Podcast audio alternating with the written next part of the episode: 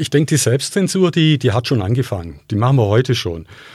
Wenn wir uns selber fragen, haben wir schon mal gezögert, irgendeinen Klick anzuwählen oder irgendeine Seite anzusteuern, weil was könnte dann das Resultat daraus sein?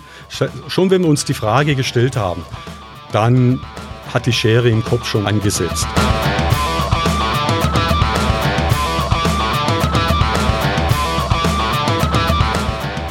Willkommen zur neuen Folge von Sachs Pauli. Und bei mir ist heute Thomas Zell aus Biberach. Äh, Thomas Zell ist seit 30 Jahren im IT-Business tätig, hat eine eigene äh, Softwarefirma, die ähm, international arbeitet, vor allem in England, wenn ich richtig informiert bin. Und ähm, Herr Zell befasst sich äh, ganz besonders mit dem Thema Datenschutz und ähm, Datenschutzgrundverordnung ist dabei nur ein Thema. Vor allem geht es aber darum, wie wir mit unseren Daten immer transparenter werden, was mit unseren Daten geschieht und wer davon profitiert, ohne dass wir davon überhaupt eine Ahnung haben. Kommt das so in etwa hin? Wunderbar. Guten Morgen auch von meiner Seite. Wie Sie es angesprochen haben, seit 30 Jahren in der IT, äh, bei amerikanischen Softwareunternehmen und mittlerweile habe ich eine kleine Firma, die in England operiert und über diese ganze Zeit war für mich immer ein Thema wichtig. Das ist, was passiert denn oder wie verändern sich unsere Gesellschaften durch den Einsatz von IT?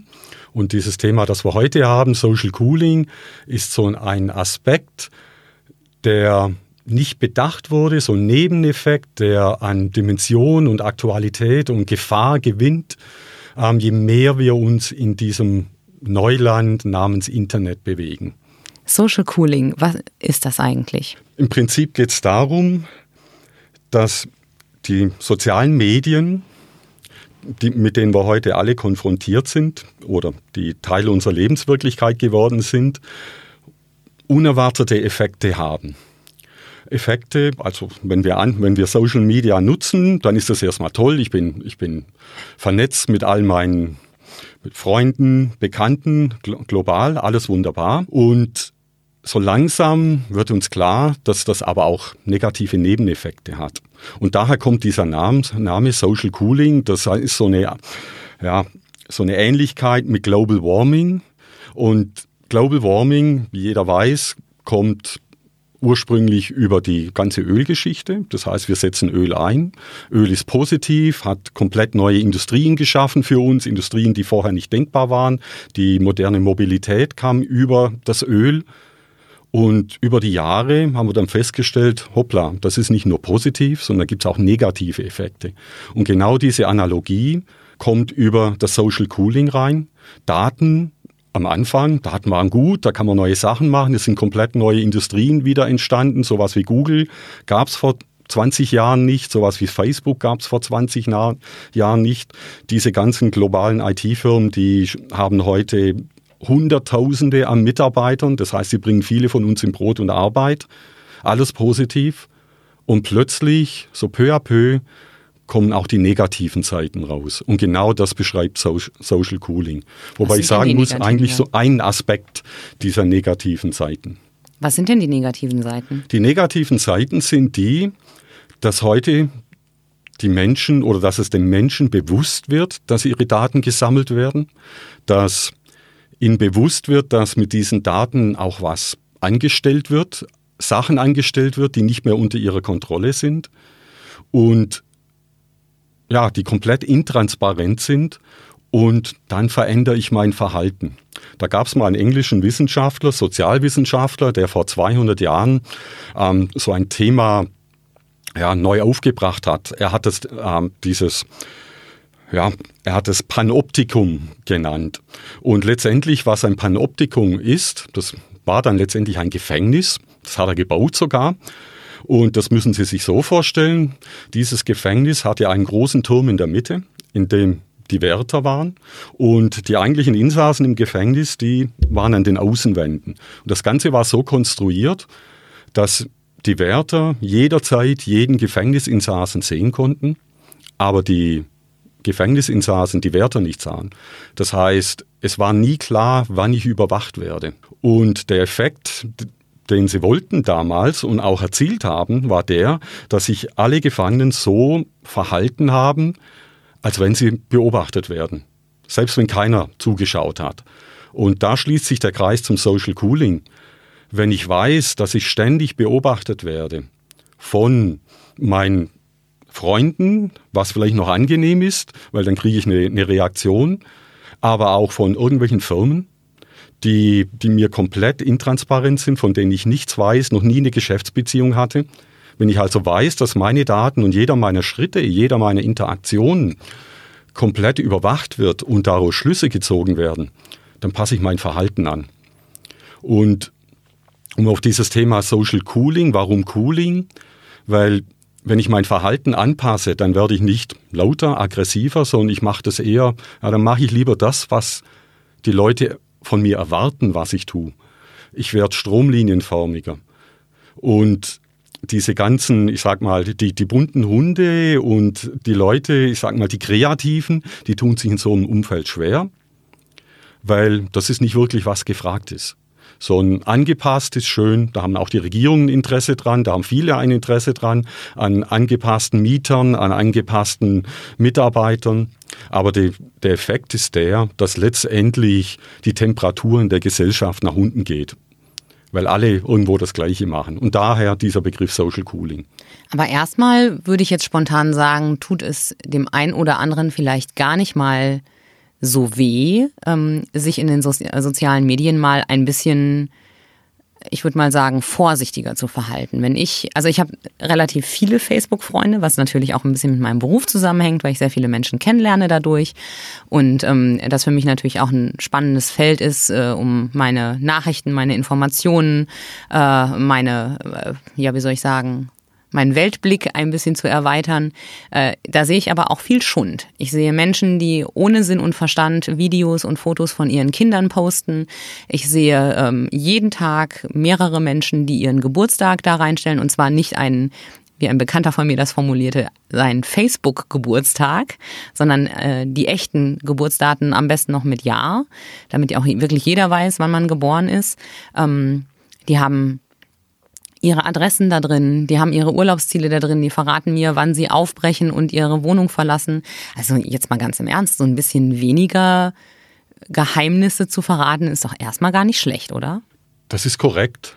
Und, aber man kann schon sagen, das Ganze wäre erstmal kein Problem, wenn es nicht eine dritte Instanz geben würde, die mit diesen Daten dann was anstellt. Wer ist diese dritte Instanz? Das sind Firmen wie Facebook, die profilieren. Das sind professionelle Profiler. Also da gibt es eine Firma, die vielleicht der eine oder andere kennt, weil sie im anderen IT-Bereich sehr gängig ist, die Firma Oracle stellt Datenbanken her, ist für jeden ITler ein bisschen Begriff oder jeder, der viel Geld ausgibt und vielleicht im, ähm, in der Finanzabteilung ist und die Lizenzen bezahlen muss, wie auch immer. Die haben sich vor einigen Jahren einen dieser Broker einverleibt, weil sie einfach gesehen haben, das ist ein Geschäftsfeld, in dem viele Daten bewegt werden und wir sind eine Datenbank-Company, passen wir wunderbar rein. Lange Rede, kurzer Sinn. Das ist einer dieser Profiling Companies und was die machen, ist, dass die aus den unterschiedlichsten Quellen sich die Daten selber ermitteln, einkaufen, äh, Kreditkarteninformationen beispielsweise, gehen Sie davon aus, dass jegliche Transaktion, die Sie bei Ihrem Kreditkartenunternehmen machen, nicht bei diesem Unternehmen bleibt, also Visa, Mastercard und wie sie alle heißen, diese Daten werden weiterverkauft. Diese Daten werden an Datenbroker weiterverkauft, um ihr Profil anzufüllen. Das heißt, ich habe heute Morgen Urlaub gebucht und einen Mietwagen. Ähm, und zwar über ein Portal. Wer weiß jetzt alles meine Kreditkartennummer und was ich da gerade gekauft habe? Die Kreditkartennummer weiß ganz sicher das Portal. Mhm. Muss es, damit da die Transaktion klar. abgewickelt werden kann. Die Kreditkartennummer kennt mittlerweile der Anbieter, also wenn Sie ein Hotel dann gebucht haben oder die, den Transport gebucht haben, dieser Anbieter, der dann letztendlich auch das Geld bekommen wird, hat wahrscheinlich Zugriff.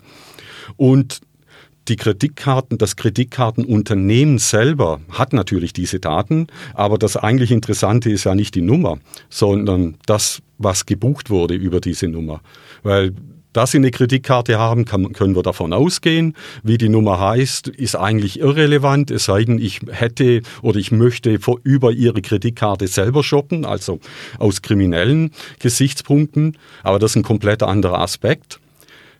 Der eigentliche Aspekt hier in Bezug auf Social Cooling ist der, dass über ihre Kreditkartenbuchung eine sehr schöne, sehr schöne Profilierung gemacht werden kann. Zum einen Loka oder Geo, Profilierung, wo wurde denn gebucht? Ah, dann kann man sagen, Sie waren in den USA im Urlaub, Sie waren am Bodensee im Urlaub und man kann im Prinzip über diese entsprechenden Buchungen sehr schön nachvollziehen, wo Sie sich bewegt haben. Und dann ist natürlich das, was Sie gekauft haben, auch ein sehr interessantes Thema. Kaufen Sie Katzenzubehör über das Internet, dann weiß ich jetzt schon, Sie haben eine Katze zu Hause. Oder kaufen Sie teure Sachen ein, dann weiß ich, Sie, diese Dame, dieser Herr hat genügend Cash, hoffe ich zumindest. Ähm, aber auf jeden Fall kann ich dann immer wieder neue, sage ich mal, Aspekte einer, Pers einer Person herausarbeiten. Und wenn ich die dann verknüpfe mit anderen Aspekten, dann wird das ein sehr, sehr solides Profil. Also da gibt es Beispiele von Facebook, dass die nur mit den Likes und wirklich nur, wenn ich hier ein Like auf einer bestimmten Seite drücke. Da kann definitiv das Geschlecht, die sexuelle Orientierung, also da gibt es einen ganzen Katalog an abgeleitenden Informationen, die mit 80, 90-prozentiger Wahrscheinlichkeit zutreffend sind, abgeleitet werden. Rein aus irgendwelchen ja, unschuldigen, sage ich mal, Aktionen auf dem Netz. Und das ist eigentlich das größte Problem. Es geht nicht so sehr um ihre Daten. Die Daten sind nur der erste Schritt in dieses Universum. Das viel gefährlichere ist eigentlich das, was die Firmen, die Broker damit machen, die abgeleiteten Daten verknüpfen, andere Informationen zusammenfassen und dann einen Schluss ziehen daraus. Und dann dieser, ist dieser Schluss dann der richtige.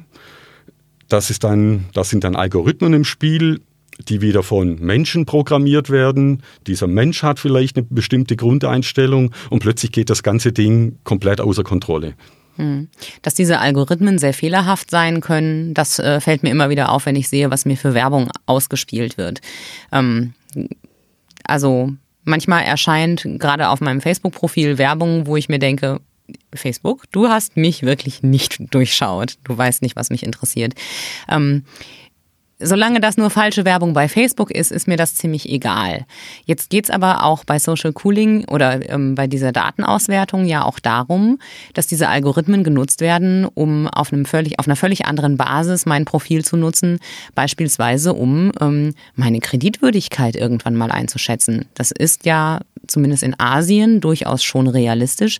Wie weit sind wir davon entfernt, dass mein Sozial oder dass mein Profil aus sozialen Medien eine Rolle dabei spielt, was ich für Verträge bekomme? Ja, also wenn wir heute nach Asien schauen, dann können wir durchaus eine Zukunft, hoffentlich nicht unsere Zukunft sehen. Früher war es immer, man muss nach USA schauen, um zu sehen, was bei uns fünf Jahre später ankommt. Momentan geht der, der Blick da eher Richtung China. Ähm, vielleicht nochmal zurück auf die Frage zu den Algorithmen. Ähm, das kennt wahrscheinlich jeder. Hat er heute einen Kühlschrank gekauft, gekauft, bekommt er für die nächsten 14 Tage Werbung für Kühlschränke. Also glücklicherweise sind die Algorithmen noch nicht so gut. Sie machen noch viele Fehler. Aber Warum sagen Sie glücklicherweise? Ist es nicht eigentlich eher beängstigend? Ähm, solange sie so unschuldig sind, wie ich kriege Kühlschränke angezeigt, ist das, sage ich mal, nicht beängstigend, weil dann eigentlich auch den Nutzern dieser Algorithmen klar sein muss, dass, dass diese Daten oder diese Resultate nicht verlässlich sind. Aber nur um ein anderes Beispiel zu geben, ähm, die Firma Amazon, kennt jeder, große Versandhändler, die haben sich einen ähnlichen Algorithmus einfallen lassen für ihre Personalabteilung wo einfach, man kann erwarten, globales Unternehmen bekommt sehr viele, ähm, sehr viele Bewerbungen zugesandt, zu viele für die Personalverwaltung, so was sie gemacht haben. Man kennt sich ja aus mit Software, haben sie sich was geschrieben, einen Algorithmus, der diese, diese ähm, Bewerbungen vorsortiert. Hat auch funktioniert, bis sie dann Ende letzten Jahres erkannt haben, aus welchen Gründen auch immer werden hier Frauen aussortiert. Systematisch von diesem Algorithmus. Ähm, hat der Algorithmus funktioniert und einfach berücksichtigt, dass Frauen schwanger werden oder was auch immer dahinter steht, konnte keiner mehr nachvollziehen. Glücklicherweise ist das gesellschaftlich nicht akzeptiert, sprich der Algorithmus wurde gekippt. Jetzt machen sie es wieder wie vorher. Aber das ist nur so ein Beispiel für einen Algorithmus, der mit guten Intentionen an, oder eingeführt wurde und der dann plötzlich komplett aus dem Ruder rief und nicht das gemacht hatte, was das eigentliche Ziel war. Also die Gefahr, dass wenn die Algorithmen besser werden, dass wir dann eigentlich nur subtil oder dass wir die Resultate, die wir bekommen, die schauen besser aus. Aber letztendlich ist dann doch wieder das subtile Verständnis des Programmierers, das wir in, in Software gegossen haben. Und wenn das, sage ich mal, ein rechter Hetzer ist, dann wird er vielleicht da, dann kommt da mehr auf der rechten Seite durch, wie vielleicht ein ganz neutraler Algorithmus machen würde. Und es ist komplett intransparent. Wir können das nicht sehen. Keiner sieht es. Wird es überhaupt kontrolliert? Es gibt hier keine Instanz, die das kontrolliert, wird alles in-house gemacht oder verkauft. Und damit können wir vielleicht auch den Schluss oder den, den Kreis ziehen Richtung China ähm, und diese Sozialkreditsysteme. Was da gerade passiert, ist momentan noch auf freiwilliger Basis, was aber schon sehr weit blicken lässt, äh, dass sich die, die Nutzer in bestimmten Portalen, und da gibt es sowas wie Facebook, nur unter eigenem Namen, da gibt es sowas wie WeChat, das ist ähnlich wie unser WhatsApp. Also da gibt es verschiedenste Portale und auch ganz groß oder vorneweg ist Alibaba, was das Amazon-Pendant ist in China. Ähm, die vergeben Punkte für das Einkaufsverhalten. Zahlt der pünktlich? Und was kauft er denn? Kauft er irgendwelche sage ich mal, extremen Geschichten oder kauft er das, was so gängig ist, wo man dann vermuten könnte, das ist ein schöner, angepasster Chinese, so wie den die Regierung gerne hätte. Und dementsprechend werden dann Punkte vergeben. Das macht eBay jetzt in Deutschland ja auch schon. Korrekt. Das macht eBay in Deutschland. Es gibt auch mittlerweile die ersten Startups im europäischen Raum, die nichts anderes machen, wie diese ganzen individuellen Punkte, die sie irgendwo ansammeln, zu sammeln, um dann ihr Profil zu erstellen, das dann wieder plattformunabhängig ist. Und das spiegelt dann wieder, was sie in der großen, weiten Welt des Internets machen. Und der nächste Schritt, und den sehen wir in China schon, ist dann der, dass die, die Bevölkerung anfängt, mit diesem Profil zu arbeiten. Sprich, wenn äh, wie wahrscheinlich die meisten wissen, es gibt einen dramatischen Männerüberschuss in China aufgrund dieser, aufgrund der Ein-Kind-Politik, die sie über viele, viele Jahre äh, gepflegt haben, immer noch ein Stück weit. Wie auch immer, wenig Frauen, die sie bedienen können an einem großen Pool. Und was jetzt passiert ist, dass auf den chinesischen Tinders, also Dating-Plattformen, ähm, geben die Frauen Mindestlevel an Social Credits vor. Alle unter was auch immer 100 Punkten brauchen sich gar nicht erst melden. Das heißt, als Mann, wenn ich eine Partnerin suche, muss ich schauen, dass ich immer schön ordentlich angepasst bin.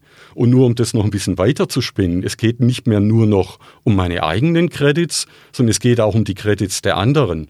Wenn ich also selber angepasst bin, aber die falschen Freunde habe, dann geht der Credit des falschen Freundes in meinen Credit mit ein, als negativer Wert.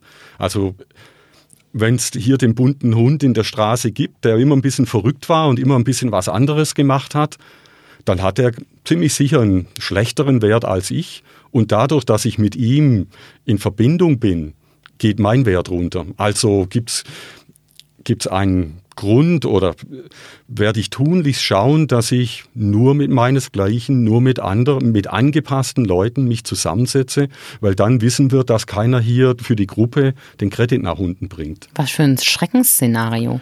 Dystrophie, absolut. Das, ähm, und der Punkt ist der, das hat natürlich positive Seiten. Also das Erste, was mir einfällt, in so einem Umfeld gibt es keine Mietnomaden mehr, weil die werden sofort aussortiert. Es gibt keine, sage ich mal, absoluten Querschläger, ähm, Verbrechen, braucht man überhaupt noch Justiz in so, einem, in so einem Umfeld? Braucht man eigentlich nicht mehr, weil das Kreditsystem reitet ihn ja von selber runter. Ähm, ein Aspekt heute schon in Kraft in China, sie kriegen keinen Regierungsjob mit einem Kredit unter einer bestimmten Ebene. Also das ganze System, wenn es denn so perfekt dann mal irgendwann funktioniert, was es nie werden wird, und das macht es nur noch gefährlicher, aber das ganze System könnte sich selber regulieren. Und da brauchen wir gar nichts mehr, weil wir uns alle selber überwachen. Und da ist Orwell, ist da, sage ich mal, das ist nett. In, ja, 1984 ist genau. ein schlechter Witz dagegen. Das, das, das ist gar nichts dagegen. Also die technischen Möglichkeiten sind da. Und spinnen wir es einfach weiter, wenn wir schon gerade ähm, ein bisschen ähm, in die Zukunft schauen sind. Ähm, Gesichtserkennung ist heute so gerade am Werden dann kann ich, und das wird auch schon in China praktiziert, funktioniert nur noch nicht so richtig, Sie gehen über die rote Ampel, Minuspunkte. Sie helfen jemand über die Straße, Pluspunkte. Kann ich machen, weil ich über die Gesichtserkennung und Kameras, die an jeder Straßenecke sind, kann ich die, den Leuten ihr Verhalten zuordnen und das sofort in der Datenbank reflektieren. Und wenn wir das jetzt noch ein bisschen weiter treiben, der eine oder andere hat vielleicht von dem, ja, von dem Google-Produkt Google Glass gehört. Das ist eine, Brille, die Google vor na, drei, vier Jahren auf den Markt gebracht hat. Gab nicht wirklich einen Erfolg, weil sich die Leute überwacht gesehen haben, zu Recht. Aber wenn wir das jetzt einfach mal im zweiten, dritten Schritt überlegen, wie wir das kombinieren würden mit so einem Social Credit System, dann habe ich die Google Glass auf oder den beliebigen Nachfolger und laufe durch die Ravensburger ähm, Fußgängerzone und ich habe über jedem Kopf, der mir entgegenkommt, habe ich den Social Credit eingeblendet. Technisch, also da sind wir nicht mehr weit weg weil die, die Online-Verbindung hat die Klasse E, Gesichtserkennung, kann ich feststellen, wer kommt mir entgegen und dann muss ich nur noch den Namen oder dieses Individuum mit der Datenbank verknüpfen und dann blende ich schön den Social Credit Score oben ein. Aber kommen wir jetzt nicht ein bisschen in die Aluhut-Fraktion? Also wir haben die Datenschutzgrundverordnung gerade, die uns nicht mal erlaubt, ähm, in einem Verein die Handynummer weiterzugeben, um eine WhatsApp-Gruppe zu gründen, um sich zu Fahrgemeinschaften zu verabreden. Die, also die Vorstellung, dass unter solchen solchen Gesichtspunkten mein Name, meine Daten für jeden ersichtlich werden, kommt mir doch ein bisschen unrealistisch vor, ähm, wenn ich noch nicht mal meine Handynummer äh, weitergeben lassen kann, ohne dass der Gesetzgeber einschreitet. Also übertreiben Sie nicht gerade ein bisschen? Ähm, nee, nee, nee glaube ich nicht. Und nur um die Datenschutzgrundverordnung ein bisschen in Schutz zu nehmen. Also Sie können im Prinzip alles tun unter der Datenschutzgrundverordnung, sofern Sie einen Grund dazu haben. Und dieser Grund muss mit dem Eigentümer der Daten abgestimmt werden. Wenn Sie eine Bestellung aufgeben und für die Bestellung es notwendig ist, dass Name und Adresse angegeben wird, was wohl Sinn macht, weil das Produkt sollte ja irgendwann bei mir dann auch mal angelangen, ähm, dann ist das absolut abgedeckt unter der Datenschutzgrundverordnung und das gleiche gilt für den Verein. Wenn der Verein seine Mitarbeiter, äh, Mitglieder kontaktieren können muss, dann ist auch die Handynummer absolut ein Datum, das das benutzt werden darf. Aber die Datenschutzgrundverordnung springt an der Stelle auch ein wenig zu kurz, weil sie schützt eigentlich nur das ursprüngliche, die ursprünglichen Daten, ihre Telefonnummer, ihr, ihr Namen, ihre Adresse, vielleicht auch noch was, was sie oder was immer sie gerade an diesen Anbieter, an die andere Seite übergeben haben. Das wird geschützt. Wir verlieren aber in dem Moment die Kontrolle, wo diese Daten verknüpft werden und Derivate, abgeleitete Daten erstellt werden, weil das sind nicht mehr unsere. Die gehören dem Datenbroker, die gehören Amazon. Und das ist mit, sage ich mal, mit einer der größten Werte, die Amazon und ähnliche Firmen eigentlich haben. Ja, die haben eine super Webseite und die Leute nutzen die Webseite, weil sie sehr, sehr einfach zu bedienen ist. Und da, nur so sind sie groß geworden. Aber der eigentliche Schatz, den die haben, sind die Daten und die abgeleiteten Informationen. Wie muss ich mit meinen Leuten umgehen, mit meinen Kunden umgehen? Wem präsentiere ich wann was? Und das sind nicht mehr unsere Daten. Und das ist auch einer der Hauptkritikpunkte an, an der Datenschutzgrundverordnung, dass sie eigentlich die falsche oder das falsche Element schützt. Weil unsere Daten können wir die in der heutigen Zeit, können wir überhaupt vermeiden, dass unsere Daten rausgegeben werden? Können wir nicht mehr. Ich meine, wir schauen uns jetzt gerade gegen, gegenseitig an. Sie speichern mein Gesicht ab. Also wenn das jetzt ein digitales Datum wäre, müssten wir jetzt, müssten wir jetzt was hier unterschreiben. Mhm. Und wir müssten festlegen, was sie denn mit, dieser visuellen, mit diesem visuellen Eindruck tun. Und das tun wir nicht. Und aus dem Grund kann man die Frage stellen, schützen wir mit der Datenschutzgrundverordnung nicht das Falsche? Sollten wir nicht viel eher schützen, was mit den Daten passiert, die Schlüsse, die daraus gezogen werden, als was überhaupt in das System reinfließt? Mhm. Die Debatte, die wird geführt. Da sind viele Juristen momentan dran, die das versuchen, diesen, diesen 200 Seiten ähm, Gesetzestext, der da ähm, über uns kam, kann man fast schon sagen, ähm, zu sezieren und zu schauen, wie das eventuell angepasst werden könnte. Letztendlich ist es meines Erachtens ein Schritt in die richtige Richtung.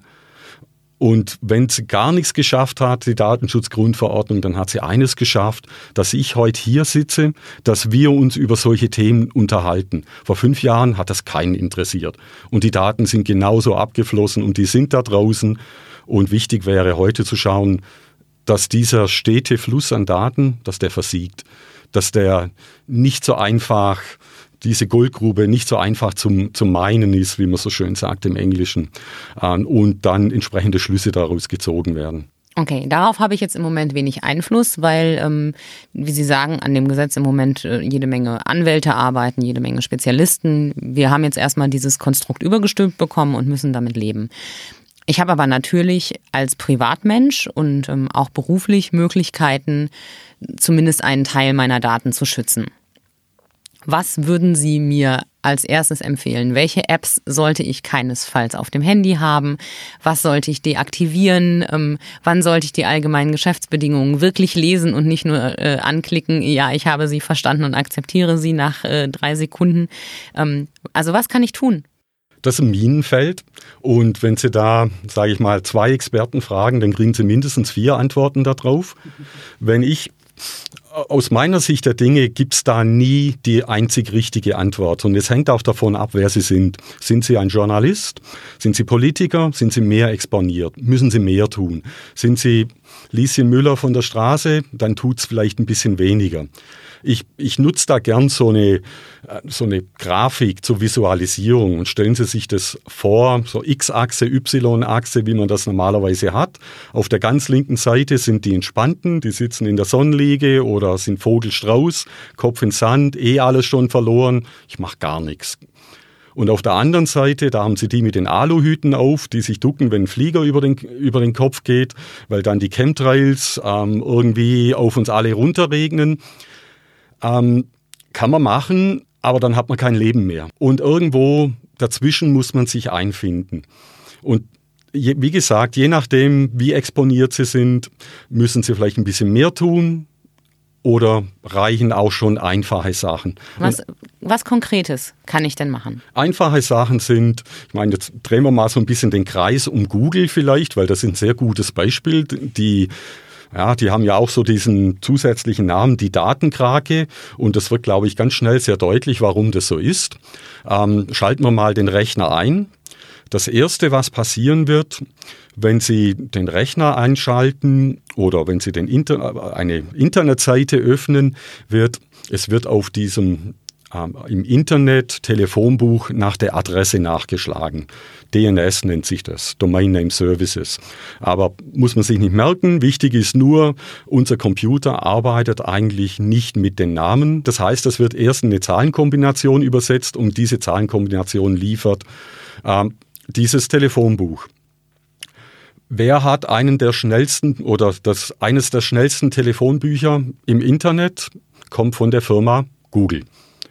Das heißt, Google versucht, uns auf ihr Telefonbuch zu ziehen, damit sie im Prinzip jegliche Internetbewegung von uns sehen. Das ist erstmal noch komplett unschuldig, unverfänglich. Die sehen nur, es wurde die www.schwäbisch Schwäbische.de Schwäbische.de angeklickt und wenn je nachdem, wie viele andere Informationen von mir vorliegen, kann das jetzt in mein Profil mit einfließen oder auch nicht, wird halt erstmal gesammelt. Dann gehe ich auf die jeweilige Seite. Die Seite schaut gut aus, habe ich jetzt bei der Schwäbischen nicht nachgeschaut, aber es sind oft die Schriftarten, die, die Sie finden, schauen alle gut aus, super professionell. Wo kommen sie her? Von der Firma Google. Google bietet mit sage ich mal, weltweit eine der besten Schriftartenbibliotheken an. Zugäng einfach zugänglich, kostenlos. Warum? Nicht, weil es der Suche hilft, sondern damit möglichst viele Webseitenbetreiber global die Google-Fonts mit einbieten. Und jedes Mal, wenn einer dieser Schriftarten geladen wird, kriegt Google kurzen Hinweis. Hier kommt wieder einer, Schriften geladen. Und so geht es weiter. Nächste ist, welchen Browser nutzen Sie denn, um um die Internetseite anzuzeigen. Der momentan populärste Browser ist Google Chrome. 70 Prozent der Benutzer ähm, nutzen Google Chrome, einfach weil es ist ein guter Browser, spricht nichts dagegen. Technisch gibt es keine Gründe, den, den nicht zu nutzen. Fakt ist aber, dass in dem Moment, wenn Sie den nutzen und bei Google angemeldet sind, geben Sie jedes Mal Google einen Hinweis, was Sie tun und ermöglichen Google ein umfassenderes Profil zu, zu erstellen. Welchen nutzen Sie? Firefox. Mhm. Firefox ist basiert auf oder stammt von der Firma Mozilla, ist eigentlich nicht mal eine Firma, ist eine ähm, NGO oder eine, ein Verein, das ist eigentlich das richtige Wort, ist ein Verein, der sich teilweise über, über Werbung finanziert, teilweise aber auch über Spenden finanziert, aber sie haben ganz einfach einen anderen Anspruch. Ähm, Firefox momentan eher so im knapp ein, zweistelligen Bereich, was die, was die, ähm, die Nutzung global betrifft. Ähm, aber aus meiner Sicht, aus Privatheit, Privacy, wie es im Englischen heißt, gibt es eigentlich wenig Alternativen dazu. Weil was haben wir denn noch? Wir haben bei Apple den Safari-Browser, da ist nicht viel anders, da gehen die Daten an Apple und bleiben dann wenigstens bei denen. Und dann gibt es noch Microsoft mit Internet, Internet Explorer und, ähm, und Bing, die, oder Edge, die, die installierten und da gehen die Daten halt an Microsoft. Und wenn Sie jetzt eine konkrete Handlungsanwendung, äh, Anweisung von mir gerne hätten, dann würde ich sagen, nutzen Sie nicht weil, weil dann sammeln Sie alles beim gleichen Anbieter. Gehen Sie zu irgendeinem anderen, dass zumindest die Daten getrennt sind und dass es nicht so einfach ist. Und ganz konkret würde ich sagen, nehmen Sie den Firefox, weil da geht es dann noch weiter. Da gibt es dann entsprechende Erweiterungen zum Firefox, mit dem Sie dann zusätzliche Privatheit schaffen können. Der Partner unserer aktuellen Folge von Sachs Pauli ist Mediamarkt Ravensburg. Der beste Markt aus gleich zwei Welten. Im Markt, im Netz, jederzeit. Wir bedanken uns beim Mediamarkt und wünschen allen Hörern viel Freude beim Einkaufen im Gensbühl Center und im Netz. Eine der häufigen Abfragen, wenn man eine neue App installiert oder wenn man irgendwo gerade über Google arbeitet, ähm, ist die Frage nach dem Standort. Google möchte deinen Standort nutzen. Ähm, wenn ich nicht gerade bei Google Maps bin, äh, schalte, also beantworte ich diese Frage im Moment immer mit Nein, danke. Ähm, nachdem ich von dieser Geschichte gehört habe, was eigentlich über unsere Bewegungsprofile alles über uns aussagekräftiges ähm, übermittelt wird. Also mit diesen Geodaten kann man ja sehr leicht herausfinden, wo jemand arbeitet, weil er zum Beispiel jeden Tag mindestens acht Stunden an diesem Ort verbringt und jeden Morgen hinfährt und jeden Nachmittag oder Abend wieder wegfährt. Ähm, Google-Standorte oder andere Standort-Services äh, verraten, wo Kinder im Kindergarten sind, äh, wo die besten Freunde wohnen, wo man einkauft, wo man zum Sport geht, äh, wo seine Joggingstrecke ist. Die, also die Daten, die man so niemals öffentlich machen würde, äh, verraten wahnsinnig viel über mich als privaten Menschen. Und sind ein super Beispiel, wie eigentlich unschuldige Daten plötzlich sehr, sehr relevant werden. Also all das, was Sie gerade erzählt haben, das ist für eine Firma wie Google, die auch das Kartenmaterial dazu hat, das ist eine Fingerübung für die ihr Profil zu erstellen. Und an der Adresse ist das ein Frauenarzt, ist es ein Urologe, dann weiß ich dann schon mal das Geschlecht und so weiter. Das sind so ganz kleine Punkte, die, die bringe ich zusammen und kann dann immer neue Aspekte aus dem, für diese Person daraus abzuleiten oder ableiten. Ich habe mir mal mein Google-Profil schicken lassen, da sind auch die Geodaten mit drin. Das war erschreckend, die Granularität. Sie, ich meine, wenn ich Sie jetzt frage, wo waren Sie am 11. oder was haben wir heute für einen? Ist egal. 21. ist heute. Genau, am, am 21.01.2017 könnte ich Ihnen nicht beantworten, Google kann's. Also Fragen, die, die wir, unser, die unser Gehirn, die wir nicht beantworten können, können die definitiv beantworten. Und da gab es ein weiteres Beispiel. Ähm, in dem Fall nicht direkt Google, sondern es war einer dieser Fitness-Tracker, war, ging dann auch groß durch die Presse, weil die amerikanischen Soldaten, die im Ausland stationiert waren, alle mit Fitness-Trackern morgen ihre, morgens ihre Joggingstrecke abgelaufen sind. Und da wurde dann plötzlich sichtbar, hey, da gibt's Trackerdaten, sehr viele, sehr häufig in komplett unbewohnten Gegenden in Afghanistan.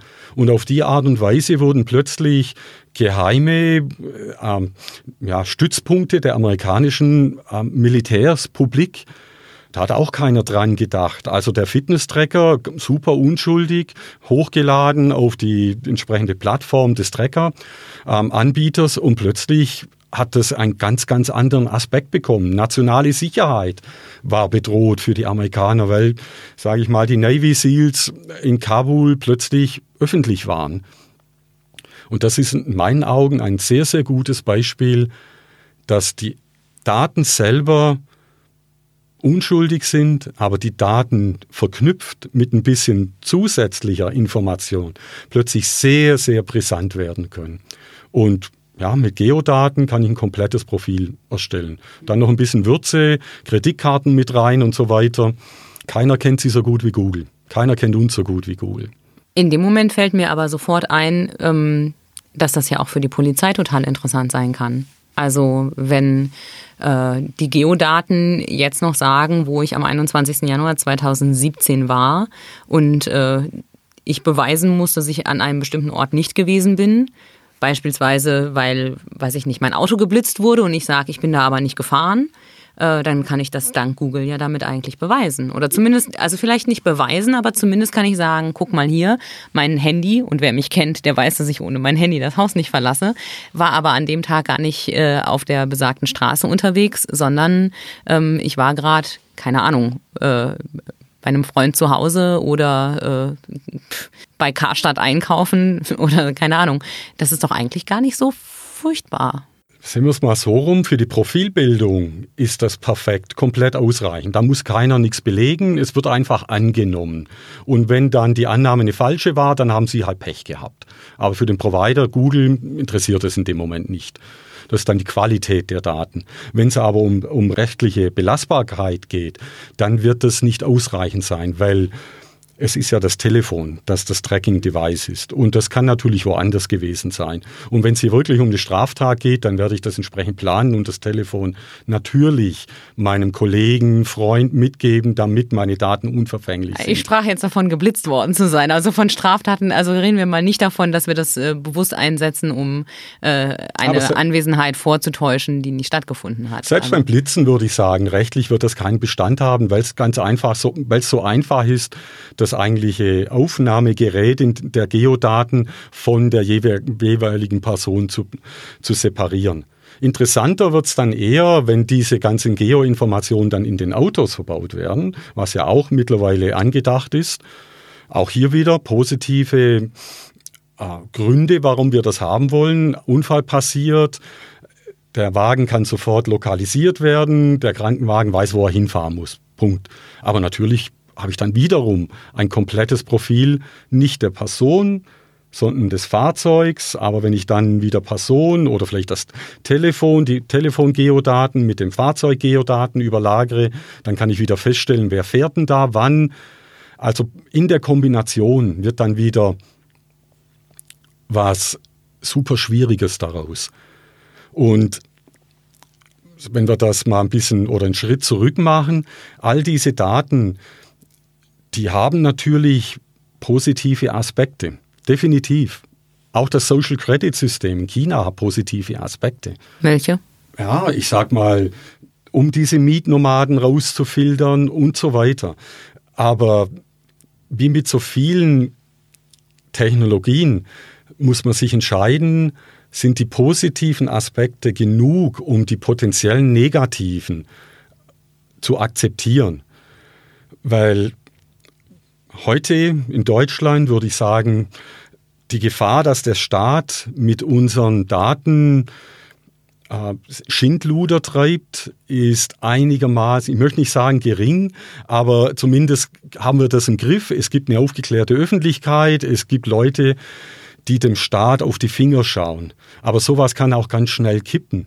Und dann gibt es nichts Besseres. Ein totalitärer Staat mit diesem Datenfundus, da kommt, kommt man nie mehr raus. Also die DDR, da ist die Stasi und das, was sie gesammelt haben, das wäre für die ein Eldorado. Und nur das Beispiel, vielleicht wenn wir ganz historisch werden.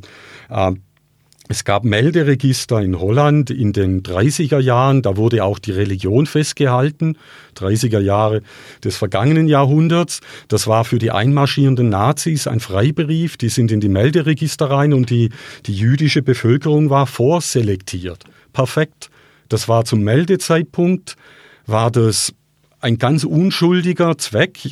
Wahrscheinlich gehe ich davon aus, wie viele Synagogen brauchen wir, was auch immer. Und plötzlich, die Umstände haben sich verändert, plötzlich sind die gleichen Daten, die vorher unschuldig waren, sind super brisant geworden und haben zu dem geführt, was sie geführt haben. Das heißt, wir müssen einfach vorsichtig sein. Wir müssen diesen Prozess begleiten, der Datengewinnung, der Datenmanipulation. Brauchen wir sowas wie ein CE-Zeichen, das, was auf allen ähm, elektronischen Geräten äh, sein muss, um ein Gerät in die EU einzuführen, damit es elektrisch verträglich ist, dass wir nicht sofort tot umfallen, wenn wir diesen Staubsauger anstecken, brauchen wir sowas für Software, dass Mindeststandards an Privatheit ähm, eingehalten wurden, dass Daten verschlüsselt wurden, dass die Passwörter sicher gehalten werden und nicht im Klartext auf der Festplatte liegen. Vielleicht brauchen wir sowas. Wir brauchen definitiv einen wesentlich sensibleren Umgang mit unseren Daten. Als Anwender genauso wie als Hersteller von Software und, sage ich mal, Unternehmen, die solche Software einnutzt oder einsetzt. Das ist die eine Seite. Die andere Seite ist das persönliche Verhalten, womit wir wieder beim Social Cooling sind.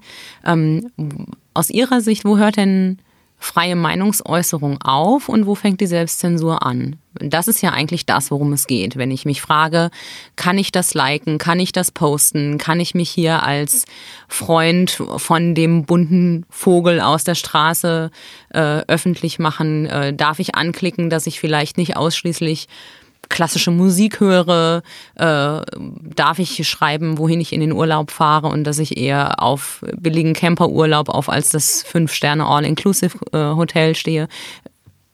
Wo hört's auf? Ich denke, die Selbstzensur, die, die hat schon angefangen. Die machen wir heute schon. Wenn wir uns selber fragen, haben wir schon mal gezögert, irgendeinen Klick anzuwählen oder irgendeine Seite anzusteuern, weil was könnte dann das Resultat daraus sein? Schon wenn wir uns die Frage gestellt haben, dann hat die Schere im Kopf schon ange angesetzt. Wo das passiert, diese Selbstzensur, ich denke, die hängt ganz stark davon ab, von der, von der gesellschaftlichen Umgebung. In China würde ich wesentlich früher anfangen, wie dass ich das hier mache. Viele Sachen, die hier absolut akzeptabel sind, wären in den USA undenkbar.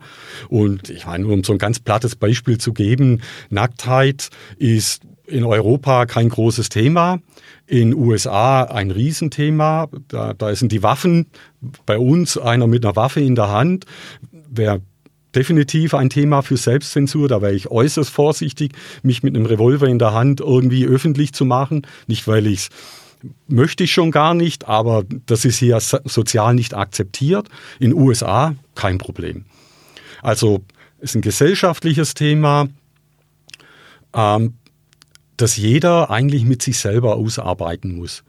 Und ist natürlich auch irgendwo in dem Spannungsfeld, was wir auch sehen, so eine andere Tendenz, die, die wir auch wahrnehmen, sind diese ganze Hate Speech Geschichten. Jemand trifft eine Aussage im Internet und hat dann sofort, sage ich mal, die Inbox voll mit, aller, mit allen möglichen Hassnachrichten. Das sind das ist dann die Vogelstrauß. Ja, ich weiß nicht, was diese, was diese Leute denken, aber denen ist anscheinend alles egal. Welche? Die, die die Inbox vollstopfen oder die, die, die, die vollstopfen, weil mit, mit solchen Aussagen möchte ich eigentlich nie irgendwo angetroffen werden, aber da gibt es anscheinend einen gewissen Grund oder gewissen Satz an Leuten, denen, denen das egal ist. Und das ist eigentlich das Gegenteil von dem, was Social Cooling sagt. Äh, aber vielleicht ist die Quintessenz die, dass die mit einem, sage ich mal, einigermaßen Verstand die überlegen sich sowas und diese ganzen Hate-Mailers und wie sie alle heißen, den würde ich jetzt mal ganz frech den notwendigen Verstand von vornherein absprechen, sonst würden sie ganz einfach mit solchen Aussagen nicht nach außen gehen. Das sind aber ganz schön viele geworden mittlerweile. Also die sozialen Medien sind zum Teil ganz schön asozial geworden, äh, wenn man sich überlegt, mit was für abwertenden mhm. Sprüchen manche Menschen auch unter Klarnamen mit echten Profilen äh, heutzutage online unterwegs sind. Ja, das, also. Die sozialen Netzwerke haben da definitiv einen Verstärker-Effekt, weil, sage ich mal, wenn ich jemand war mit einer extremen Meinung, dann war ich früher der, der komische Bursch ähm, in, im Dorf, mit dem keiner geredet hat oder wie auch immer. Der war ein bisschen isoliert, sag ich mal. Heute finden sich diese Lunatics, diese, diese schrägen Köpfe, weil ein paar gibt's immer. Und dann landet man irgendwann in dieser Echokammer, wo alles, was ich höre, ist genau das gleiche Thema. Und plötzlich gehe ich davon aus, die ganze Welt redet nur über dies. Da gibt es ein sehr interessantes Beispiel einer österreichischen Journalistin, die auch irgendwann mal ein Thema ähm, gepostet hat, das sage ich mal, dem rechten Rand nicht so wirklich gepasst hat. Kurz danach übliche Situation, die E-Mail-Inbox, soziale Medien waren voll mit Vergewaltigungsandrohungen, Morddrohungen und so weiter. Kennen wir leider alle zu Genüge.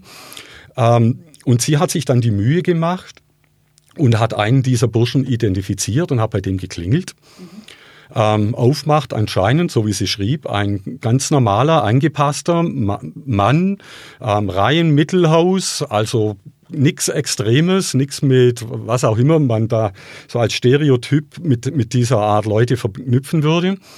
Und, und der sagt dann, ja, aber das ganze Internet ist doch voll von diesen Flüchtlingen, Vergewaltigungen, Mord links und rechts. Und dann hab, haben sie sich gemeinsam an seinen Rechner gesehen und tatsächlich alles, was er sah, war nur Weltuntergang. Weil er in dieser Filterblase drin war. Genau so. Ja. Und da kommen dann wieder unsere Freunde von Google und so weiter ins Spiel, die uns natürlich die beste Erfahrung geben wollen im Internet, was bedeutet, die geben uns das, nachdem wir eh schon sucht, gesucht haben. Und wenn ich nur nach diesen, nach Flüchtlingsthemen im negativen ähm, Umfeld suche, dann bekomme ich halt dann irgendwann nur noch das. Und es wird mir auf Twitter vorgeschlagen, folge doch diesem und folge doch jenem, weil der erzählt genau den gleichen Müll. Und plötzlich sehe ich nichts anderes mehr. Das heißt, spannend wäre das Experiment, einfach mal alle seine Likes zu entliken, äh, alle Seiten, die ich abonniert habe, äh, abzuschalten und zu gucken, was spuckt mir Facebook und Twitter dann eigentlich aus und ähm, bekomme ich vielleicht dann andere Informationen als die, die ich auch erwarte. Und Oder noch trivialer, zwei Personen mit zwei unterschiedlichen Rechnern suchen nach dem gleichen Begriff und schauen mal, was sie bekommen. Also die ersten paar Einträge, nehmen wir mal Google, wir suchen zweimal bei Google, der eine auf einem Mac, teures Gerät, der andere auf einem auf einer Linux-Maschine, Bastler, potenziell, was auch immer man damit verknüpfen möchte, gleicher Suchbegriff und dann vergleichen wir mal die, die Resultate. Da werden wir sehen, wir kriegen unterschiedliche Resultate. Nicht, nicht die ersten zwei, drei, vier, aber irgendwann darunter kommen dann andere Resultate, wo einfach aufgrund Browser, Fingerabdruck, oder was auch immer, wir sehen es ja nicht mehr, wird eine Entscheidung getroffen über mich und dann entschieden, und der Zell, der kriegt jetzt das hier und der andere kriegt jenes hier, weil das passt. Das ist aber nicht der Grund, warum ich gesucht habe. Ich möchte ein umfassendes Bild. Ich möchte sehen, was da draußen ist. Ich möchte nicht, dass jemand vorselektiert. Wenn jemand vorselektiert, dann kaufe ich mir diesen Dienst. Dann will ich was Kuratiertes. Macht perfekten Sinn, da wo ich es will. Aber wenn ich suche, dann brauche ich das ganze Spektrum. Und die Gefahr ist dann, wie gesagt, wieder diese, irgendwann lebe ich in meiner Blase und sehe nur mehr vom Gleichen und plötzlich ist die Welt am Untergehen. Und das produziert dann diesen selbstverstärkenden Effekt und da wird dann vielleicht der Herr im Reihenmittelhaus plötzlich zum Extremisten, weil er nur noch Extremes um sich sieht. Und das ja auch glaubt. Und das auch glaubt, weil auch wieder um dieses ähm, Beispiel aus Österreich zu referenzieren, was sie dann gemacht haben. Ähm, die haben anscheinend diese Teile dieser Quellen dann auch noch nachverfolgt und sind dann relativ schnell bei irgendwo in St. Petersburg bei einem russischen, russischen Bot gelandet, der von irgendjemandem bezahlt wird, um einfach hier mal ein bisschen aufzumischen. Das ist ein klassischer Fall von Desinformation gewesen. Korrekt. Und äh, ich kenne die Geschichte, ich habe die tatsächlich auch gelesen, fand die sehr spannend. Mhm. Und ähm, das Interessante war ja, dass dann der Betroffene hinterher völlig entsetzt war, dass er auch einfach Dinge nicht mehr äh, mit offenen Augen sehen konnte, sondern so in dieser Blase festgesteckt hat, dass er alles geglaubt hat, was ihm da ins Netz gespült wurde. Genau, und das geht schleichen, peu à peu. Das ist nicht abrupt und da gleitet man dann ab absolut negativer Effekt auch wieder dieser sozialen Medien. Und, und ähnlich wie wir das vorher bei Cambridge Analytica hatten, da greift das alles schön ineinander. Der meistbietende zahlt. Und wenn das halt, sage ich mal, ein Staat mit staatlichen Ressourcen ist, der Interesse daran hat, dass bei seinen Nachbarn ein bisschen Feuer unterm Dach ist, dann kann er das sehr einfach machen. Da muss man nicht mehr einmarschieren, so wie das vor 200 Jahren waren. Es geht heute viel einfacher. Wahlen manipulieren, nur eine Frage des Geldes. Den Dienstleister dazu finde ich. Und aus dem Grund ist dieses, also ist in meinen Augen das Internet, so wie wir es heute haben, an einem Scheidepunkt, ein Wendepunkt angelangt. Wir können nicht einfach so weitermachen, weil dann wird es übernommen vom Geld und entweder ziehen wir uns dann alle zurück und gehen raus aus dem Internet, weil wir wissen, wir können da eh nichts mehr glauben, werden da eh manipuliert, oder wir finden einen ordentlichen Mittelweg. Und genau um da geht's, darum geht es, ordentlichen Mittelweg zu finden, ohne dass wir wiederum das Kind mit dem Bade ausschütten. Aber das negative Potenzial ist enorm. Was empfehlen Sie äh, Leuten, die gern in sozialen Medien unterwegs sind und äh, nicht den Kopf in den Sand stecken wollen und auch nicht den Aluhut aufsetzen wollen? Ähm, welche Warnsignale gibt es? Wo sagen Sie, da sollte man noch ein zweites Mal nachdenken, da sollte man nicht spontan Ja klicken und äh, da sollte man vielleicht ein Häkchen herausnehmen? Das ist schwierig zu sagen. Ich für mich wichtig, nicht nur die Headlines zu lesen, sondern sich die Mühe zu machen, auch mal den, die zweite, dritte Zeile zu lesen, weil oft ist der Headliner selber, ja, nennt sich dann so Clickbait, also Beute, damit der Klick kommt, weil dann ist diese Webse hat die Webseite ihre Bezahlung bekommen. Das freie Internet basiert leider halt zum großen Teil durch Klicks. Je mehr ich klicke, desto mehr Geld für den Betreiber. Also ist es ist der Betreiber motiviert, sehr laut und aggressiv zu formulieren, dann brauche ich einen großen Headliner, weil ich weiß, es schaut eh keiner mehr runter. Und also das Ganze zu lesen, das wäre mein, mein Wunsch, weil oft ist dann nach dem Headliner und dem Lesen des Textes die Sicht eine ganz andere, reflektierter. Ähm, ähnliches Beispiel, das ich da hatte, da ging da mal was durch die Medien, wurden Häuserzeilen für Flüchtlinge gebaut ähm, großer Skandal, ich muss jahrelang sparen, um mein Eigenheim, mein äh, mein Reihenmittelhaus abzubezahlen. Und den Flüchtlingen wird es mehr oder weniger kostenlos untergeschoben, ähm, wurde mir zugeschickt, großer Skandal. Siehst du es nicht auch so? Okay, Headliner ist wirklich komisch habe ich es mir dann angeschaut, habe dann ein bisschen recherchiert, weil es mir wichtig war. Und da kam dann halt irgendwann raus, dass ja, die Wohnungen wurden gebaut, aber es gab einen Grund, das so zu machen, weil das billiger war, wie Container reinzustellen und nach zwei Jahren kann ich die dann als Sozialwohnungen weiter nutzen und plötzlich stand es dann da und sagst, das macht ja Sinn und das hätte ich auch so gemacht.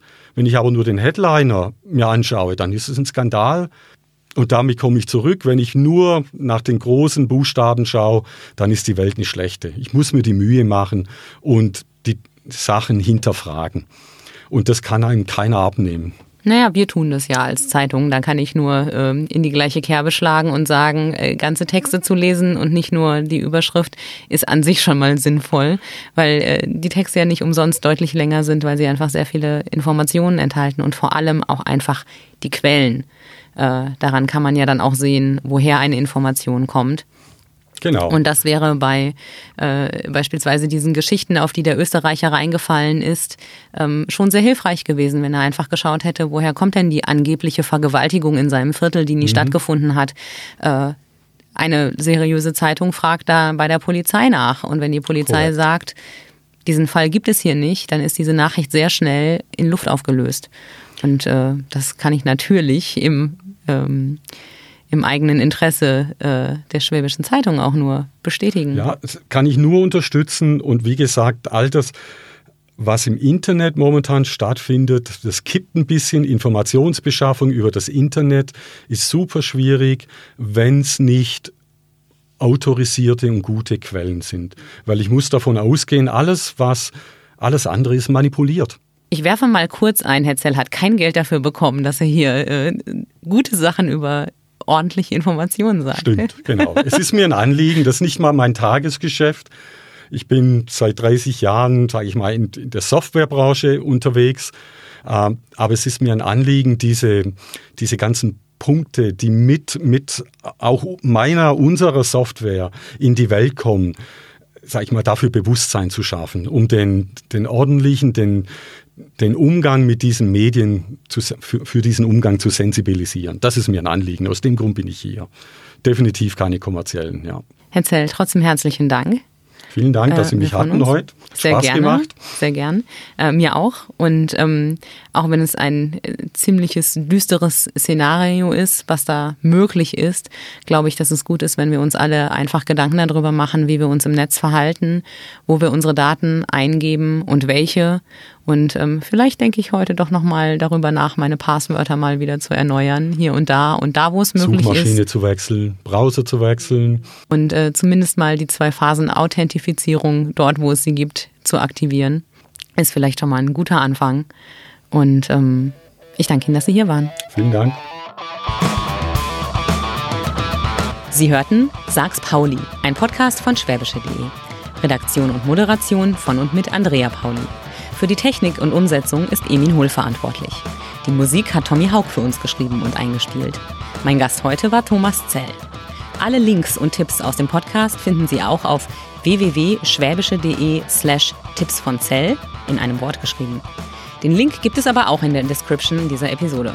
Wenn Sie Feedback haben oder mit uns über ein spannendes Thema diskutieren wollen, schreiben Sie uns an podcast.schwäbische.de.